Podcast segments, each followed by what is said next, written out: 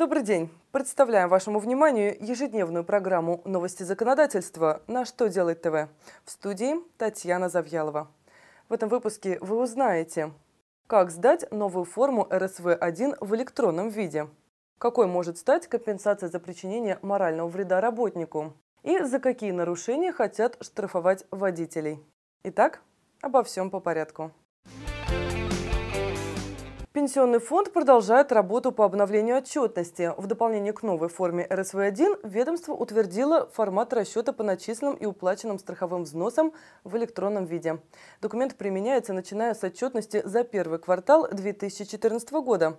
Напомним, что отчитываться по страховым взносам в электронном виде должны те плательщики страховых взносов, у которых среднесписочная численность физических лиц, в пользу которых производятся выплаты, превышает 50 человек. А учитывая, что новый формат РСВ-1 включены сведения персонифицированного учета, многие страхователи предпочтут электронную отчетность отчетности на бумажном носителе. До 5 миллионов рублей в качестве компенсации за моральный вред смогут получать работники с работодателей. Законопроект о внесении соответствующих поправок в Трудовой кодекс находится на рассмотрении в Госдуме.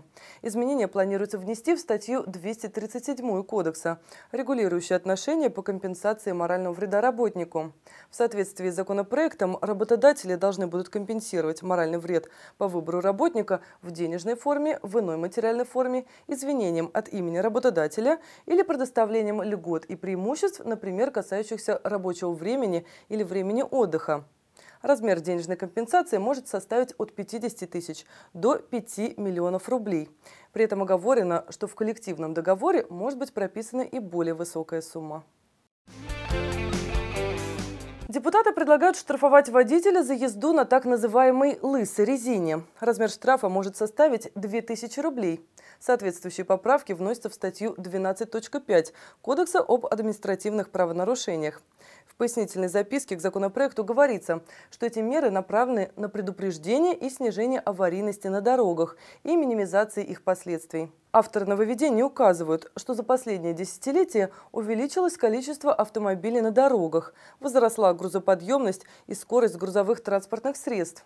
В этих условиях вопрос обеспечения сцепных качеств шин с покрытием дорог и безопасного тормозного пути выходит на первый план.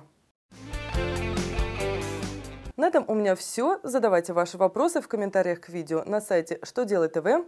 В студии была Татьяна Завьялова. Я благодарю вас за внимание и до новых встреч.